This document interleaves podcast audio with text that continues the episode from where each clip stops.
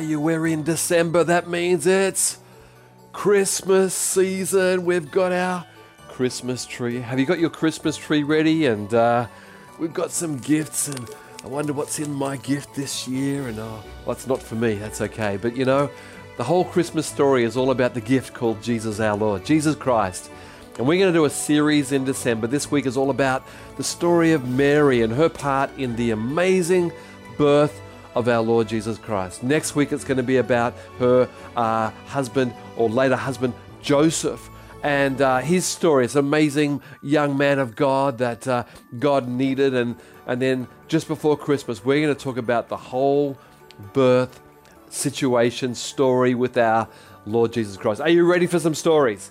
Because the Christmas story is all about story. Here we go. I want to tell you Mary's story. Now, Mary's story actually starts in the Old Testament part of the Bible. If we were to open the Bible in the middle, we'd just about get right there to a place called uh, Isaiah chapter 7. And in this one chapter is the number one sign that Messiah or Savior or Christ is coming. That we didn't know his name was Jesus, but we knew he was coming to the world. God, in his love, looked down and, and saw the, the need and the pain of earth and said, I'm going to send my son, and he's, he's going to be the Savior of the world. And, and here's the scripture, Isaiah 7:14. All right, then the Lord himself will give you a sign, will give you a, a proof that something's about to happen. Look, look, the virgin will conceive a child. Right there, right there. 600 years before Jesus came, this prophecy, the sign is a virgin, a, a Jewish girl is going to give birth by the Holy Spirit. That's the sign we're looking for. And for 600 years, the, the, the, Jewish people would say, Is he coming in my generation? Is he coming now? And the young uh, Jewish girls were taught to, to believe that one of them would be the mother of this incredible Savior, Messiah. Well, that's the prophecy. And just a couple of chapters later, just turn the page a little bit. And it's going to explain that he's going to come in this way. Isaiah 9, verse 6 and 7. For a child is born to us, a son is given to us, and the government will rest on his shoulders, and he will be called Wonderful Counselor, Mighty God, Everlasting Father, Prince of Peace, and the government and peace will never end. He will rule with fairness and justice from the throne of his ancestor David for all eternity. The passionate commitment of the Lord of heaven's armies will make this happen. This is called the promise or the prophecy or the, the setup. God's setting up the Christmas story 600 years before, and we're going to come now to Mary's time. So the New Testament opens up in Matthew chapter 1, and it talks about the, the lineage of Mary and, and how she came through the line of David. The, the, the prophecy said it's going to come through the line of David, and just a, an ordinary um, Jewish girl is going to be the mother of the Savior. Now, here's the story. And she's a simple girl. and They're in a, a little simple village called Nazareth. Uh, maybe just 600 people, maybe 60 families in a, a little village area. Very beautiful area, very rich in, in, in, in um, agriculture, and it's a nice area, but it's a very small town. And the Bible says in Matthew 1:18, this is how Jesus the Messiah or Jesus the, the Christ was born. His mother Mary was engaged to be married to Joseph, but before the marriage took place, while she was still a virgin, she became pregnant through the power of the Holy Spirit. That was the sign the sign that a, a young girl, a virgin, a woman who's never known a man before, uh, an, an, absolutely lovely young woman. And we're going to read from Luke now because the, the, the Christmas story is really in the, in the Gospel of Matthew and the Gospel of Luke. You ready? Luke 1 26. In the six months of Elizabeth's pregnancy, who's Elizabeth? That's Mary's maybe great aunt or, or, or cousin, older cousin. She was an older lady. In the six months of Elizabeth's pregnancy, God sent the angel Gabriel to Nazareth, to a village in Galilee, to a virgin named Mary or Mariam in the original. She was engaged to be married to a man named Joseph, a descendant of King David. They were both descendants of King David. That was the prophecy. And Gabriel appeared to her and said, Greetings, favored woman. Actually, the, the Greek word for greetings is, is, is uh, harete. Sounds like hello there, harete. There's just a big greeting of, of favor and grace. The first words out of this huge angel's mouth was, Greetings, favor, favor, blessing. Favored woman, the Lord is with you. Confused and disturbed, Mary tried to think what the angel could mean. Don't be afraid, Mary, the angel told her, for you have found favor with God. You know, when we're chosen by God to do anything, there is there's favor, there's grace, and none of us will have this particular favor that Mary had because of uh, giving birth to a, a virgin birth. But the favor of God comes with a declaration. When God says someone is favored, they are favored. I am favored. You are favored. I believe this is an amazing word. You have found favor with God, and you will conceive and give birth to a son, and you will name him Jesus. And here's the first time we hear the word Jesus. The word it means God saves. God saves. You're going to call your son, God will save. And he will be very great. And he will be called Son of the Most High. The Lord God will give him the throne of his ancestor David, and he will reign over Israel forever. His kingdom will never end. And everyone should be applauding right now because this is amazing. This is the declaration Jesus. This is him. Old Testament, we didn't know his name. It was Emmanuel. God is with you. New Testament, his Emmanuel name. His name is Jesus. His name is Jesus. I discovered Jesus when I was 19 years old. When did you discover Jesus?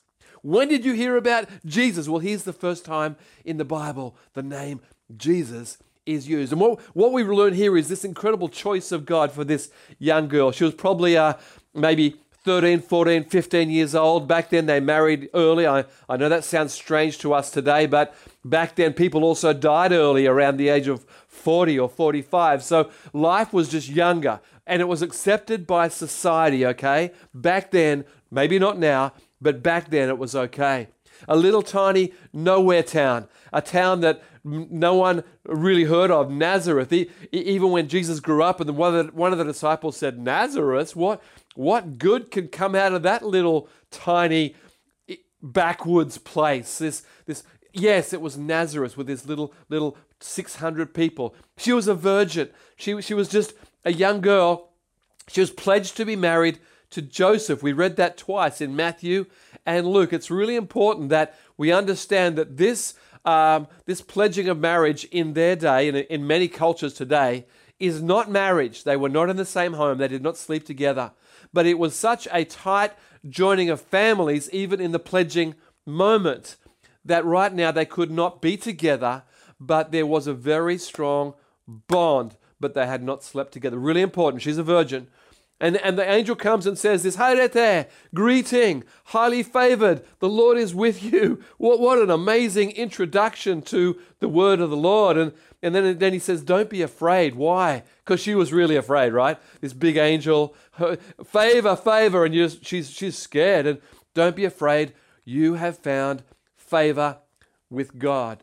Behold. Now, this word behold in the original means bam, wow Check it out. It's it really it really does mean that. The first word here is you will be with child and you'll have a son and name him Jesus. God saves and he will be great. Bam! Mary, Mary, big news. Don't be afraid. Embrace this favor. Embrace this call. Embrace what God has said, and it will change your life and the whole world around you. And, and Mary could have had any response right there. She could have said, No, not me, or that's too frightening, or I can't cope, or I, I, I need someone to help me. I need to phone a friend right now. And she could have done many, many things. It's a, it's a big thing for Mary to, to comprehend that, yeah, that Isaiah prophecy is going to happen in you, Mary. You're the one that history has been waiting for. What an amazing moment, right? So I want to just go into the story about Mary's response. Because I think that when God does amazing things, it can be scary, it can be big, but God wants us to have the response of, let's go. Let's go, God. Amen. You got that response? Let's go. Let's go. God says, I've called you. We go, let's go. God says, it's going to be hard, but I'm with you. Let's go. Come on, has got to be our response too. But let, us let's read what Mary says in Luke 1, verse 34. The first thing she says is how, which is the right question. The right question is not why. We knew the why from Isaiah. The why is the Son, the Christ shall be born to save the world. That's the why. The why for the virgin birth is because it's got to be supernatural. It's got to be God. That's that's the why. But Mary doesn't ask why. She asks the right question, which is how? How can this happen since I am a virgin, says Mary. And the angel said, The Holy Spirit will come upon you, and the power of the Most High will overshadow you.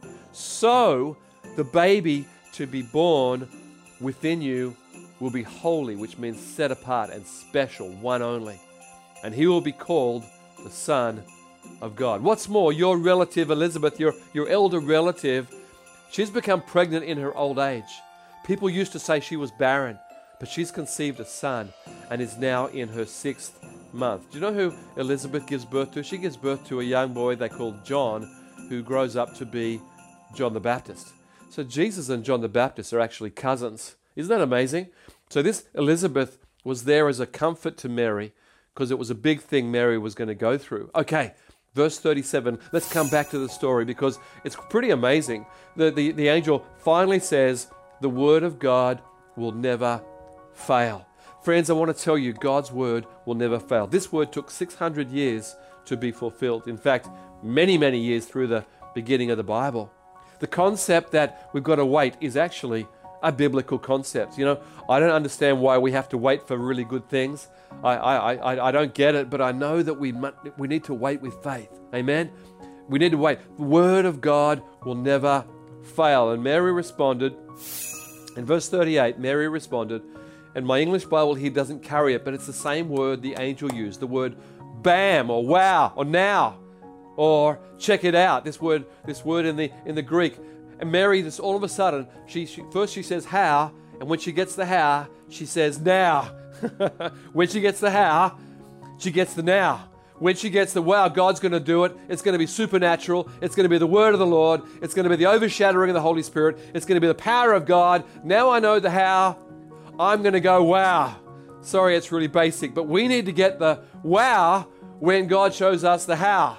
We need to move towards it. And Mary just goes, Wow, bam, yeah, I am the Lord's servant. Friends, let's praise God.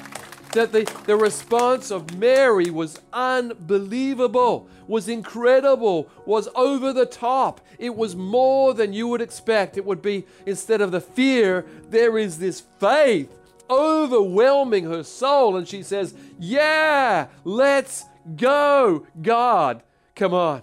Come on, let's go, God. And he, she said, May everything you have said about me come true. Her soul is just overwhelmingly, let's go. She gets it. She feels it. She knows it. She knows the word. She, she understands the moment and she says, Let's go. I'm, I'm the Lord's maiden. For us, we're not going to have this experience, obviously, of a virgin birth, but I believe the word of the Lord this Christmas for us will be God is speaking, God is wanting, and our response should, should be, How does that happen, God? And then, Wow, let's go. Now, the story from here on is she, she's now pregnant with, with baby Jesus. Pretty amazing. Joseph learns about her being pregnant by the Holy Spirit, and he just freaks out. He goes, Whoa. Now, he's a good guy, and he wants to break off the engagement, but not publicly. He, he wants to to do it privately because he's just hurting. We're going to talk about that next week the story of Joseph, this amazing man that also God chose. But Joseph had his own moment, and in a, in a, in a, in a, in a dream, um, he's visited by the angel and saying, it, it's, it, it's, it's, it's of God, Joseph. It's of God. It's, it really is the Holy Spirit, and it settles his heart. And the Bible says immediately after that, they marry, but they don't have sexual relations until after baby Jesus is born. They have other children later in life. In fact, one of their children, James, after the birth of Jesus, becomes one of the great leaders of the early church. And we've got the book of James in the New Testament, written by one of Jesus' brothers after the birth of Jesus. Now, I'm getting ahead of myself and aside from my story, but I want you to know this is a real family with real issues, and they had to cope with this most unusual story.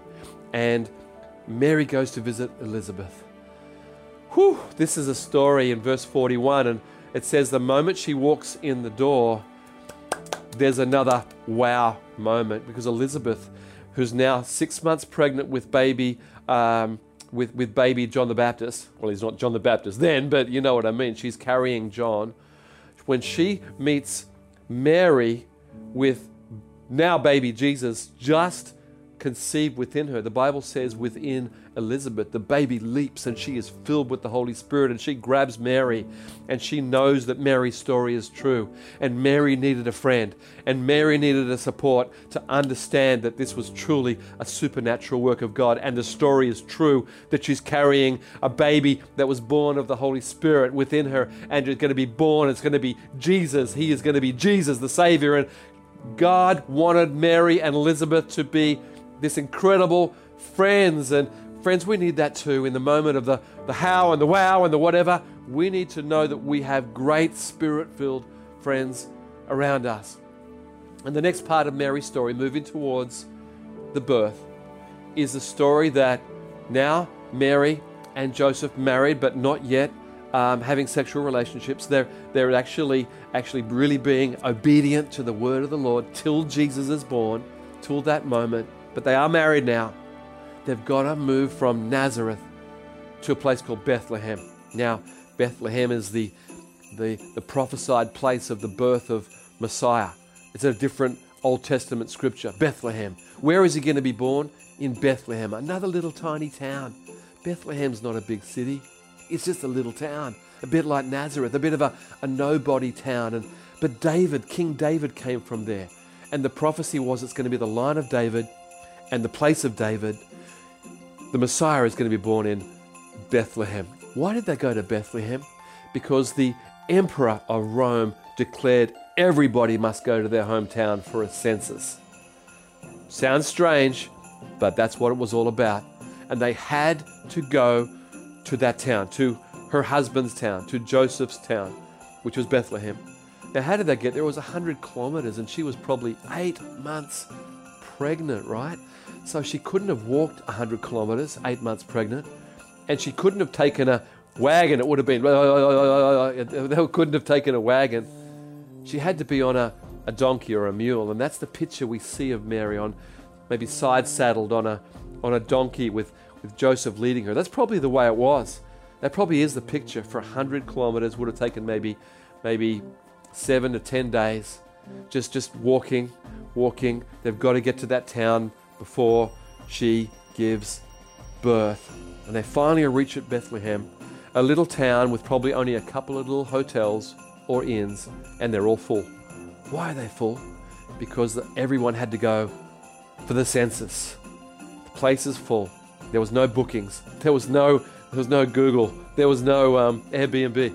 They got there, and everything was full. And she's about to give birth. And what a story for the for the chosen one. Remember, she's favored. Now, sometimes we think favor means no difficulty. You better believe that is not true. If you're favored, you will still make, face trouble. And that's why we need God with us through all circumstances to get to what God promised. Don't ever believe that favor means everything's easy. That's not true. And Mary shows us that in eight months she had to travel, get there, and Joseph come to her and say, Honey, there's no, there's no place to, to have your baby. There's no hospitals. There's no homes. There's no, there's nothing. And then a kindly, kind innkeeper says, My hotel's full. But in the back is a stable with some cows and some sheep. And you can use that. I know your wife is eight months pregnant, and you can you can use that. And and here's the part of the story that we, we we're going to come to in two weeks with the actual birth of Jesus, all the details. But the Bible says he was born in a, a feeding trough called a manger. What an incredible thing that the King of the world, the Son of glory, the, the, the, the, the promise, the, the Messiah, the, the Christ, was born to such a, an earthly and simple way. And Mary gave birth. And the most incredible thing about Mary in all of this, I mean, the most incredible thing is she was pregnant by the Holy Spirit. But as I read the story, I think she never complained. She never complained. Friends, I believe that we've got to we've got to last out circumstances with God's word. Amen. We've got to hold in there, hang in there, have the wow factor. Yay, let's go. And even in the hard times, we know that favor is on us and that we're going to get through this. She gives birth in that situation, and baby Jesus is safe and he's well, and they wrap him in cloth, which means they were very poor. Just, just a poor birth in a poor town, a nobody town. And here is this young couple, and all of a sudden, a new family starts arriving. There's some, there's some shepherds coming in from the fields, and we're going to tell that story in a couple of weeks. And there's some really rich, wise men from probably Persia coming in, and they've got some really, really expensive gifts. And, and, and all these things start happening. And, and I know some of the pictures of, of, of, of the, of the, um, the, the, the, the, you know, the children's books. There's all the animals are watching too, like all the sheep and the, uh, and it's a beautiful picture. And I think it's sort of true. I, I'd like to think it's true that the whole energy and power was concentrated that night as Mary gave birth to a son, and he's the Savior of the world. And his name is Jesus. This is Mary's story. This is Mary's story. We're going to look at Joseph's story. We're going to look at this story again at, just before Christmas. But I want to tell you the Mary story has many stories. And I'd really encourage every Christian to read it again from Matthew chapter 1 and Luke chapter 2 and, and be inspired again that this simple girl was visited by a, a mighty angel, then the Holy Spirit, pregnant, and she said, Let's go, God. I am your chosen one, and I accept the mission. I accept who I am. And of course, Jesus grew up to be the Savior, miracle worker, perfect and pure, fully man, fully God. And he went to the cross to take our sin and pain. And he rose again after three days. He's a living God. This is the Christmas story. Maybe you've heard Mary's story today for the first time. Maybe you've heard it a hundred times. But I believe we need to be moved by this very human and very divine story, this very earthly, this very heavenly story, where heaven touched earth for me and for you and for our families and for our church. And I just want to pray for you, friends, whether you know the Lord or not. This is a beautiful story. It's a true story. It really happened. And it enabled Jesus Christ to be born and to come and change our lives. Come on, let's pray. Lord, I want to thank you for the Mary story. It's a real story, Lord. It's a real woman, real man with Joseph, and real, real, real characters. And her response was, was incredible. I pray that our response would always be, let's go. Even though it won't be this particular miracle, Lord, you have got many things for us to do. You want us to rise and you want us to grow and you want us to help people and you want us to live a life of purpose. And I pray, Lord, that we know the how. How are we going to do that? And then we're going to say, Let's go, God. With your power and with your strength, we can do it too. And I want to thank you that Jesus, Jesus is born.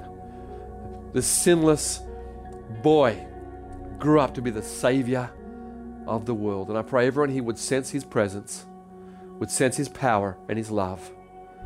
That he came and died for us and rose again. That we can know you, Lord. And we can know you again this Christmas, fresh. And I pray people would come back to you this Christmas. I pray people that knew a little bit might find out more. I pray seekers would seek you. And for those that love you, Lord, there'd be another chance to touch the living God. Bless everyone, I pray, and our families in Jesus' name. Amen. Come on, give God a big praise.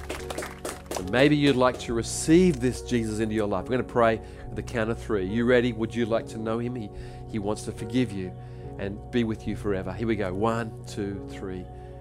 Jesus, I pray you would come into people's lives and hearts. Forgive and grace and blessing and be with them from this time forward. This would be the first Christmas that they would know you personally. I thank you for that. In Jesus' name. Amen. Come on, give God another big praise. Well, we've got a Christmas season coming up.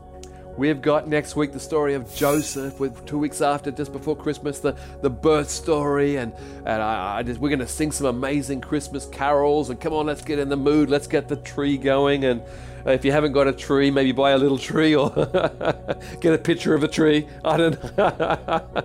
get some presents. I don't think there's anything in here actually, but uh, get some presents and give and receive and love. And why don't you invite friends to, to, to church? We're going to have in person church.